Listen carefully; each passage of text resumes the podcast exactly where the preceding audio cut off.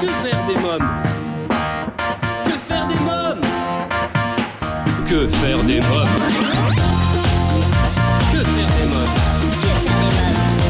Que faire des mômes Que faire des mômes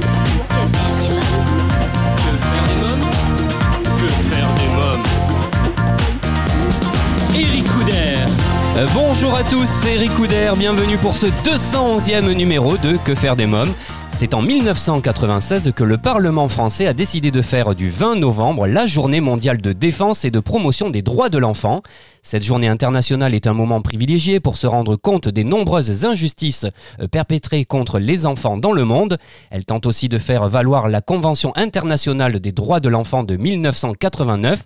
Même si la France traite globalement bien ses 15 millions d'enfants de moins de 18 ans, elle peut mieux faire, indique euh, le COFRAD, le Conseil français des associations pour les droits de l'enfant. En tout cas, s'il y a un endroit où on fait tout ce qu'on peut pour eux, c'est donc faire des mômes. D'ailleurs, j'ai une émission à présenter et un beau programme pour eux. Voici le sommaire. Cette semaine, je vous parlerai du jeu de société Les Taxis de la Marne. Côté film, coup de projecteur sur Lego Star Wars, joyeuse fête. Je vous présenterai ma sélection livres. J'aurai le plaisir de recevoir en invité Angélique Agnès pour son blog mamanécureuil.com. Maïva Sanchez, chef de projet événementiel chez Startup for Kids, euh, pour l'événement Startup for Kids qui aura lieu du 21 au 23 novembre. Et enfin, Bruno Bézard, fondateur président de l'association Un espoir pour un sourire d'enfant, une association dont le but est de permettre aux enfants malades ou à handicap visible et invisible ou à pathologie médicale lourde de pouvoir améliorer leur quotidien et leur lieu de vie. Vu la situation sanitaire, l'agenda sorti de Que faire des mômes se transforme en agenda jeu de société. Pour cette première, le choix de Que faire des mômes euh, s'est porté sur le jeu Les Taxis de la Marne de Cocktail Game. Que faire des mômes? Tout d'abord, une description euh, du jeu. Les 6 et 7 septembre euh, 1914, lors de la première bataille de la Marne, 600 taxis euh, parisiens réquisitionnés sur l'ordre du général Gallieni se rassemblent aux Invalides. L'objectif de cette manœuvre militaire inédite est d'envoyer rapidement en renfort les 4000 hommes d'une brigade d'infanterie. Dans le jeu Les Taxis de la Marne, les joueurs représentent des lieutenants en charge de la logistique qui coopèrent pour embarquer les soldats et organiser les convois. Les Taxis de la Marne est un jeu coopératif, tout le monde est dans le même camp, alors épaulez-vous pour optimiser vos choix, vous avez une grande responsabilité, relevez le défi sans céder à la pression des taxis qui s'accumulent. Alors l'avis de Que faire des mômes sur ce jeu, c'est un jeu avec une prise en main simple et rapide, donc idéal pour les familles avec des enfants d'âge C'est un jeu coopératif historique où tout le monde doit s'activer. C'est une mécanique simple et facile à appréhender et qui oblige les joueurs à travailler ensemble pour la victoire. Alors prêt à partager un moment d'histoire en famille avec les taxis de la Marne.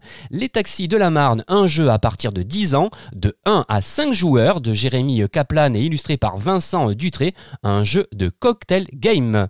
À présent, c'est votre rubrique film. Que faire Cette semaine, confinement oblige, je vous parle du film d'animation Lego Star Wars, Joyeuse Fête, disponible sur la plateforme de streaming Disney+, un film d'animation américain de Ken Cunningham.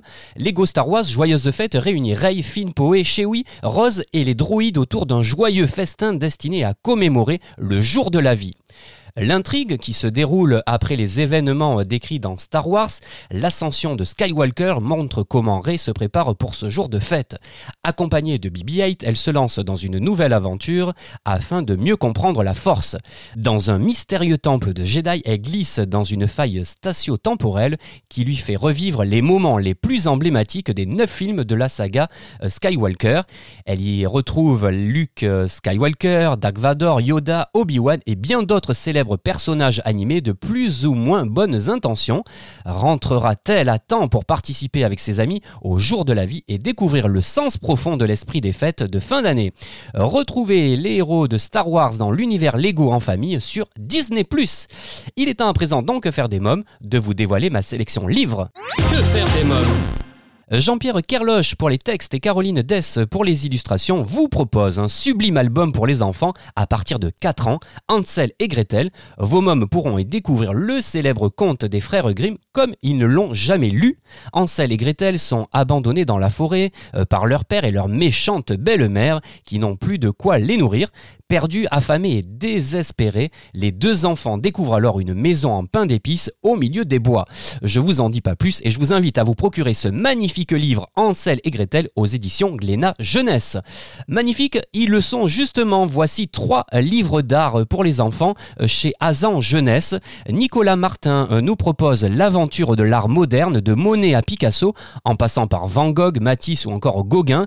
Cet ouvrage permet aux jeunes lecteurs de découvrir les principaux chefs-d'œuvre de la période faste de l'art occidental. Le deuxième ouvrage sur l'art que j'ai sélectionné, c'est En chemin avec Matisse. En chemin avec est une série d'ouvrages qui propose de partir à la découverte des plus grands artistes de manière simple, accessible et évocatrice. Dans cet ouvrage, les enfants s'émerveilleront devant les peintures, les sculptures, les vitraux, gouaches et papiers découpés de l'œuvre riche et multiple de Matisse. Et de la même collection, je vous propose de découvrir En chemin avec Arsim Boldo. Les enfants seront embarqués dans le pays merveilleux et presque surréaliste d'Arcimbolto en découvrant à travers cet ouvrage des drôles de trognes composés de fruits, de légumes, de fleurs ou encore d'animaux.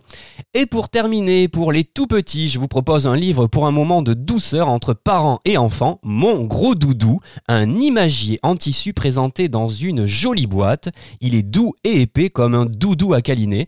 Ce livre moelleux à emporter partout est illustré d'une façon moderne et plein de tendresse par Francesca Ferri, Léo, un chaton, permettra au fil des pages à bébé de se familiariser avec le vocabulaire et pourra ainsi faire peu à peu le lien entre les mots et leur représentation en images.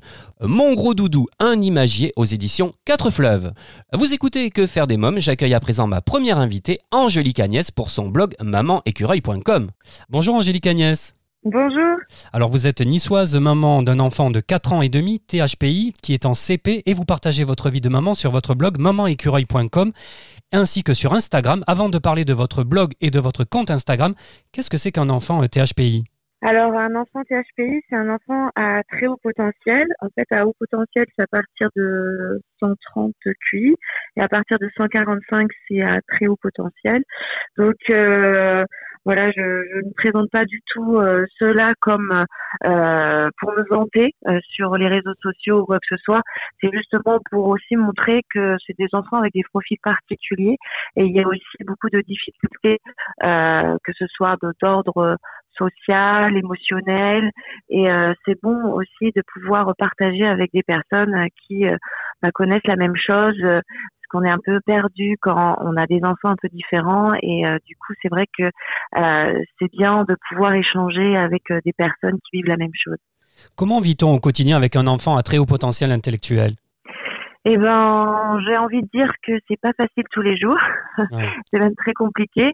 Euh, comme nous disait euh, la psy de notre enfant, c'est euh, des enfants qui ont une énergie qui est vraiment très vive, qui prennent pour trois enfants au lieu de un. c'est des enfants qui bah, très vite nous ont bluffé. Enfin, je vois mon fils, il a fait son premier mot à trois mois, il a marché à dix mois. À un an, il parlait, il faisait des phrases. Euh, quand il est arrivé en, en, petite section, il est, ça a été une descente aux enfers. où euh, il a été très malheureux, euh, où il a fait une très grosse dépression, où il ne mangeait plus, il ne dormait plus, il faisait des crises énormes. On a pu reconnaître notre petit garçon. On a été obligé d'aller euh, l'amener chez un psychiatre parce qu'on ne savait, enfin un psychologue parce qu'on ne savait plus euh, comment le gérer il lui a fait faire des euh, tests et du coup il a changé de classe en cours d'année. Alors il a été beaucoup mieux très vite avec son changement de classe parce qu'il était dans un niveau qui lui correspondait beaucoup mieux. Mais du coup il a été dans une difficulté sociale puisqu'il a été dans une difficulté de s'intégrer puisque les enfants l'ont vite montré du droit parce qu'ils n'avaient pas le même âge, parce qu'il était arrivé dans, dans leur classe en cours d'année. Et c'est aussi des enfants qui sont dans une hypersensibilité euh, euh, très folle, donc euh, ils prennent tout à cœur et c'est pas évident. Comment ça se passe aujourd'hui à l'école avec ses camarades? Ça se passe mieux. Étrangement, depuis qu'il est rentré en CP, ça va beaucoup mieux. Je pense qu'il est plus à sa place au primaire euh, qu'en maternelle. Après, comme me disait son institutrice, il est à sa place aujourd'hui, il ne sera peut-être pas à sa place l'année prochaine. Donc euh, c'est au, jour le jour, un pas après l'autre euh, pour ajuster. Alors on a beaucoup de chance parce que ce n'est pas le cas dans toutes les écoles, mais ils ont été très bienveillants euh, vis-à-vis de sa différence. Euh, quel que soit l'enseignant, la directrice, tout le monde a été vraiment au top. Mais j'ai des discours de parents qui sont pas du tout euh, pareils avec leurs enfants dans leurs écoles. Euh, on arrive aussi encore à des à des, des, moments où il y a des instituteurs qui ne veulent pas entendre parler de, de la différence, quelle que soit, que ce soit dans du plus ou dans du moins malheureusement, l'éducation nationale est faite pour une norme et quand on sort de la norme, que ce soit dans le moins ou dans le plus, c'est toujours compliqué.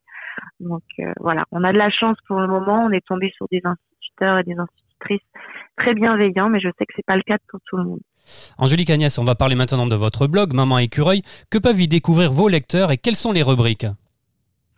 Alors, euh, je partage énormément d'activités qu'on fait à la maison. Euh, parce que c'est des, aussi des enfants qui ont besoin de, de, faire beaucoup de choses. Donc on est beaucoup sur des activités manuelles. Euh, on fait aussi euh, beaucoup de lectures à la maison. Donc je partage aussi nos, nos littératures, enfin tous les livres qu'on trouve au, au quotidien. Euh, et après je fais aussi des supports pédagogiques quelquefois que je partage en téléchargement libre euh, pour pour mes abonnés. comment est née cette idée de blog? C'est venu très simplement. Avant, j'étais, euh, je tenais un blog de cuisine quand, avant d'être maman. Euh, J'aime beaucoup euh, partager, écrire. Et puis, en fait, quand je suis devenue maman, j'ai plus le temps de cuisiner autant que je le faisais avant. Et euh, du coup, bah, j'ai envie de faire mes petits blablas de maman, tout simplement. Alors, tous les mercredis, vous mettez en avant un parent Instagrammeur autour de six questions-réponses sur votre blog. Oui. Quel style de questions vous posez? Alors ça dépend du profil de, de la personne qui est euh, mise en avant. Alors c'est souvent des comptes qui me ressemblent, des comptes que j'apprécie. Donc il y a beaucoup de, de, comptes sur la littérature jeunesse, sur les activités. Il y a aussi des comptes IEF. Alors moi je ne fais pas du tout d'IEF. Mon enfant est euh, scolarisé, mais c'est des mamans qui du coup partagent énormément d'activités et des idées à faire euh, à la maison. Et c'est vrai que par exemple, quand on était en confinement, c'était euh, bien pratique de trouver ce genre de, de compte pour se trouver des inspirations. Euh, donc euh, ça dépend. C'est toujours, il y a deux questions qui reviennent toujours, c'est la présentation et la dernière question, c'est quels sont euh, tes comptes chouchous. Et au milieu, les autres questions, c'est voilà, c'est vraiment adapté au compte que j'interroge. Vous avez une réponse insolite de quelqu'un, d'un invité? Euh, non, pas vraiment, mais je sais que ben voilà, par exemple, euh, cette semaine, je vais euh, euh, mettre en avant une maman qui fait justement de l'IEF et on a parlé de cette annonce d'Emmanuel Macron, puisque le 6 décembre, il va y avoir peut-être une loi qui va être votée pour l'arrêt de l'IEF pour les enfants qui n'ont pas de problèmes médicaux. Donc, du coup, comme elle est en plein euh, IEF avec ses enfants. Euh, ça a été l'occasion aussi de parler de cette euh, de cette actualité sur le blog. C'est quand on travaille à la maison, c'est ça qu'on fait travailler les enfants à la maison. Hein. C'est l'IEF, hein, c'est ça? IEF, c'est instruction en famille. Très bien. Angélique Agnès, vous avez été animatrice radio pendant 14 ans. Vous avez notamment travaillé au Move, puis à Europe 2, passé à Virgin Radio, où vous teniez le programme local de la Côte d'Azur. Ça vous manque pas la radio? Si. énormément.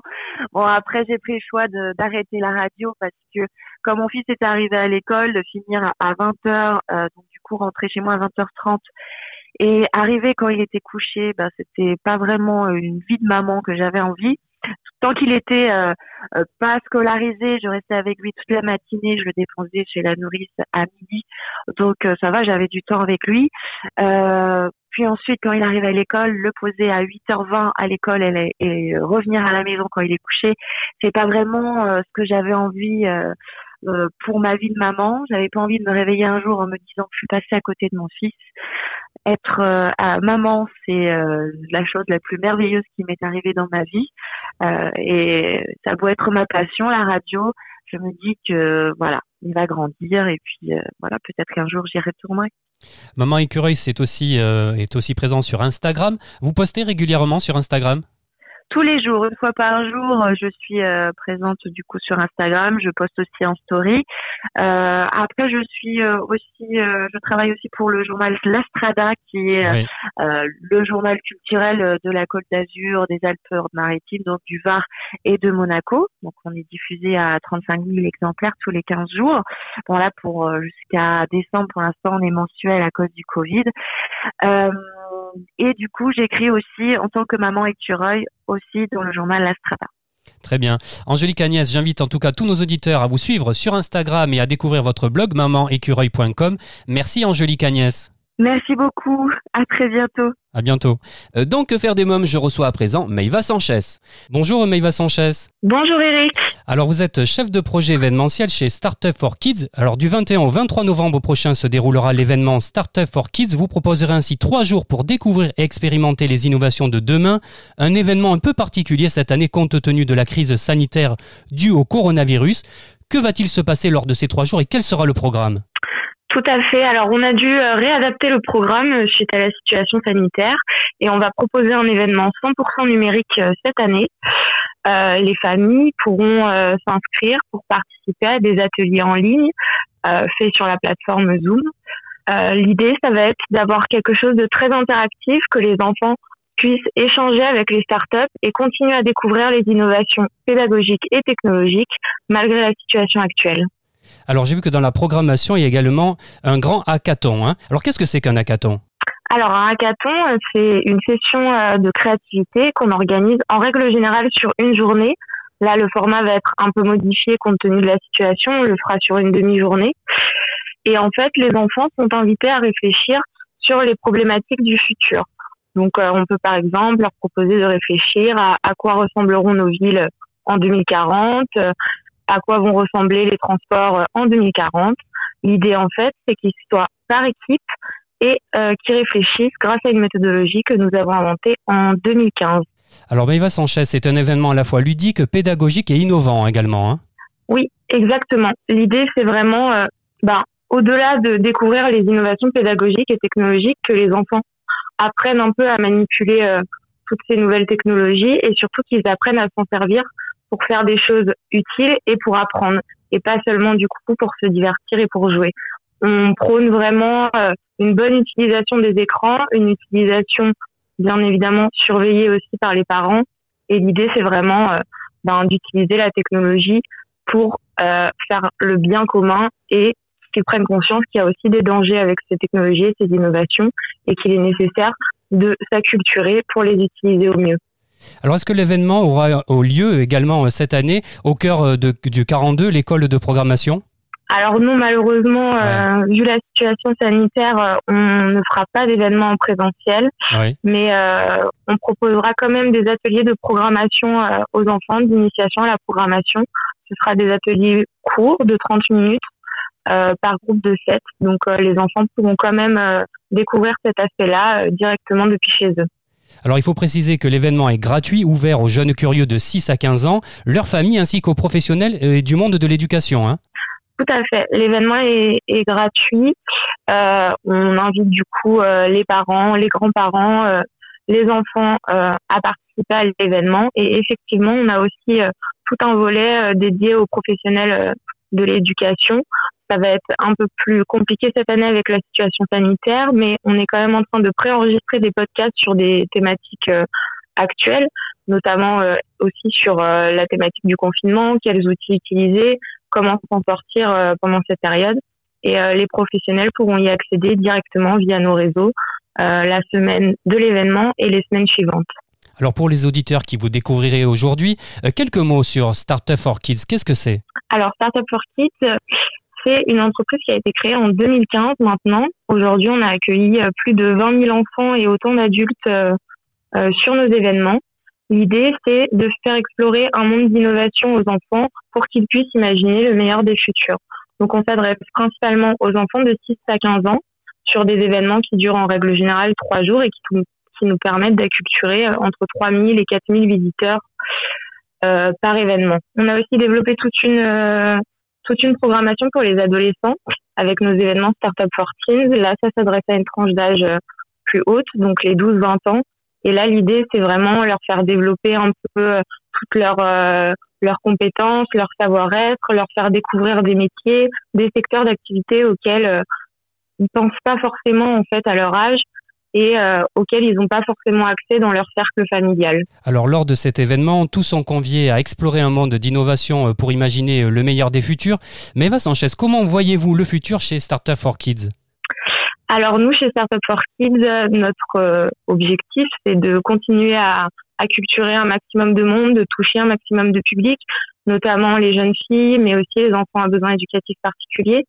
Donc, ce qu'on aimerait là sur les années à venir, c'est continuer à s'étendre dans les régions parce qu'on était pour le moment principalement implanté à Paris.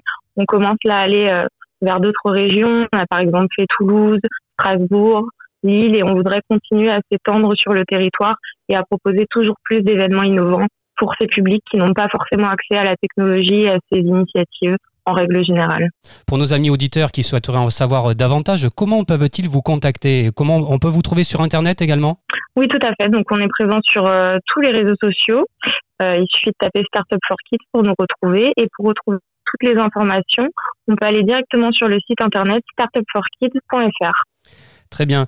Euh, Maïva Sanchez, avez-vous euh, quelque chose à rajouter? Non, bah, on espère que malgré la situation actuelle, les enfants et les adolescents continueront d'être toujours aussi curieux euh, envers ben, toutes ces innovations et ces technologies et euh, qui pourront continuer d'accéder à ces initiatives depuis la maison et on espère les retrouver en présentiel euh, à partir de mars 2021 euh, si la situation sanitaire le permet. Très bien. Meva Sanchez, je rappelle que vous êtes chef de projet événementiel chez Startup for Kids et que vous proposez du 21 au 23 novembre l'événement Startup for Kids, trois jours pour découvrir et expérimenter les innovations de demain. Merci euh, Meva Sanchez. Merci Eric. Euh, que faire des mômes continue Je reçois à présent Bruno Bézard. Bonjour euh, Bruno Bézard. Bonjour Eric. Alors vous êtes fondateur président de l'association Un espoir pour un sourire d'enfant, une association dont le but est de permettre aux enfants malades ou à handicap visible et invisible ou à pathologie médicale lourde de pouvoir améliorer leur quotidien et leur lieu de vie. Alors comment est née cette association? Donc cette association est née le 3 novembre 2018 sur le département du Loiret. L'association est partie et a toujours un établissement secondaire sur le département du Loiret, mais nous sommes également sur le département de l'Allier où se trouve le siège actuellement, sur le Puy-de-Dôme, sur la Nièvre, sur la Seine-et-Marne, sur les Ardennes, Alsace, Lorraine également. Euh, l'association est en train de s'étoffer et de grandir au fur et à mesure. Alors, cette association a été créée d'une part parce que Frédéric, le cofondateur, est lui-même euh, bah, handicapé, que les enfants, c'est quelque chose qui nous touche, que nous pouvons être confrontés aujourd'hui euh, euh, à tout type d'handicap et de maladies euh, à tout âge, euh, enfants, adultes, que nous-mêmes avons été enfants et que du coup, bah, les enfants, c'est quelque chose qui nous touche. Tout le monde peut être confronté, comme je le disais précédemment, à l'handicap ou à la maladie. Un enfant atteint d'un cancer, bah, ça arrive comme ça sans le vouloir. Quelqu'un, un enfant handicapé sur différents handicaps, puisqu'il y a plusieurs possibilités d'handicap visibles et invisibles, euh, bah, ça peut arriver à n'importe qui. Et euh, bah, nous-mêmes ayant été enfants, c'est quelque chose qui peut, euh, qui nous touche énormément. Bien sûr. Alors l'association est également présente pour accompagner les familles sur la partie administrative, notamment pour remplir les dossiers MDPH. Alors qu'est-ce que c'est qu'un dossier MDPH alors, les dossiers à MDPH, c'est un dossier qui est pas très sympathique euh, à remplir pour les familles, qui, euh, qui est des fois très très compliqué, euh, où des fois il y a des refus, les familles ne sont pas forcément bien renseignées le pourquoi du comment de ce refus. Ces dossiers permettent euh, de donner, en fait, d'allouer euh, ou de l'argent pour acheter du matériel médical ou paramédical pour les enfants, ou d'avoir des personnes qui viennent euh, garder les enfants pendant que les parents travaillent. Euh, et cela est fait euh, bah, en amont. Il faut six mois d'attente avant d'avoir une réponse. Ah oui. Euh, donc c'est très très long. Quand il y a des refus, bah, du coup les parents on leur explique pas trop pourquoi il y a du refus. Donc nous on est là pour justement faire le tampon entre les familles et la MDPH pour expliquer le pourquoi du comment et réaccompagner les familles euh, sur les dossiers euh, MDPH de façon à ce que le dossier puisse passer derrière. Alors Bruno Bézard, l'association permet aussi de réaliser les rêves d'enfants atteints de grosses pathologies euh, médicales. Hein. Exactement, tout à fait. Alors comme exemple, euh, nous avons euh, Nathan, Nathan qui lui est handicapé, est en fauteuil médical. Son rêve, en fait, c'était de pouvoir rencontrer des pompiers. Alors, euh, rien de sensationnel, si ce n'est que euh, euh, c'est fantastique de rencontrer les pompiers. Mais là, quand vous permettez de réaliser ce rêve à un enfant, que vous voyez le sourire de l'enfant, mais des parents qui l'accompagnent également, eh ben, c'est le plus beau cadeau que l'on puisse avoir sur un rêve. Oui, Nathan qui a fait une hémorragie cérébrale à la naissance. Hein. Exactement, tout à fait, oui, Eric, tout à fait. Alors pour cela, vous avez une cagnotte litchi hein, qui est mise en route hein, également. Alors on a une cagnotte litchi, effectivement, car euh, comme euh, tout le monde le sait, euh, suite au Covid-19, ben, nous on fait beaucoup beaucoup de choses. On fait des animations Père Noël, des animations mascottes, des anniversaires à domicile pour les enfants. Alors en l'occurrence sur les régions où se trouvent donc nos nos sièges, comme je le disais tout à l'heure. Et du coup, ça nous permet d'avoir de rentrer d'argent. Sauf que là, avec le Covid, on en est, on en passe tous par là, et que du coup, bah, toutes nos prestations qui étaient prévues pour novembre-décembre, eh ben, elles nous sont refusées suite à la crise sanitaire. Donc pas de rentrée d'argent, donc ça devient très très très compliqué pour nous parce qu'acheter du matériel médical ou paramédical, ça coûte extrêmement cher. Donc nous sommes en recherche également de partenaires, de mécènes, de sponsors euh, qui pourraient nous aider à mettre à bien toutes nos actions pour pouvoir aider tous ces enfants et sur de la réalisation de rêves d'enfants et sur l'achat de matériel paramédical également pour des enfants qui en ont besoin. Alors je voudrais revenir à Nathan. Euh, quel âge a Nathan aujourd'hui? Nathan, il a 16 ans. Oui. Je voudrais que vous me racontiez un petit peu comment euh, s'est passée cette rencontre avec les pompiers pour lui. Alors, nous, on n'a pas pu voir euh, la, rencontre qui s'est faite avec les pompiers. C'est la maman qui a fait des photos et qui nous a rencontré, euh, qui nous a raconté un petit peu tout ça. Nathan, en fait, est sur le département de l'Alsace. Oui. Euh, sur lequel on a un établissement secondaire qui s'y trouve et du coup on a contacté donc euh, les pompiers euh, de Sarreguemines qui ont accepté volontiers qui nous ont répondu oui tout de suite pour permettre à Nathan de réaliser son rêve. Nathan est monté avec dans les bras du pompier à la grande échelle. Il a fait un tour de dans de, de, camion des pompiers et Nathan était ravi. La maman nous a dit que le petit ne voulait plus partir de la caserne, il voulait rester là-bas. Je comprends. Alors vous avez notamment participé aux frais de trajet pour l'opération d'un adolescent également. Hein oui, tout à fait. Donc euh, nous-mêmes, donc au sein de notre association, on a une section junior et dans notre section junior, on a également des enfants atteints d'un handicap. Et oui, oui, tout à fait, Eric, notre junior qui euh, euh notre junior avait besoin euh, d'être opéré au niveau de l'auditif et du coup, on a permis à cet enfant de pouvoir euh, bah, aller se faire opérer euh, pour pouvoir euh, réentendre à peu près correctement. Si on souhaite vous aider, par quel moyen peut-on le faire? Eh bien, déjà, nous avons des pages Facebook. Nous avons une page Un espoir pour un sourire d'enfant allié sur lequel c'est géré par moi-même, sur lequel nous sommes très très réceptifs et on répond de suite. Ou tout simplement sur la page Un espoir pour un sourire d'enfant tout court, ça c'est le Loiret ou un espoir pour un sourire d'enfant Puy de Dôme. Très bien, en tout cas, euh, c'est noté, on a noté tout ça. Je vous remercie euh, Bruno Bézard, merci beaucoup. Eh bien, je vous remercie beaucoup Eric de votre gentillesse. Et eh bien voilà, votre émission Que faire des mômes pour aujourd'hui, c'est terminé. Si vous avez aimé cette émission, je vous invite à vous abonner à notre podcast et à nous suivre sur les réseaux sociaux. Merci pour votre fidélité, à la semaine prochaine. Bye bye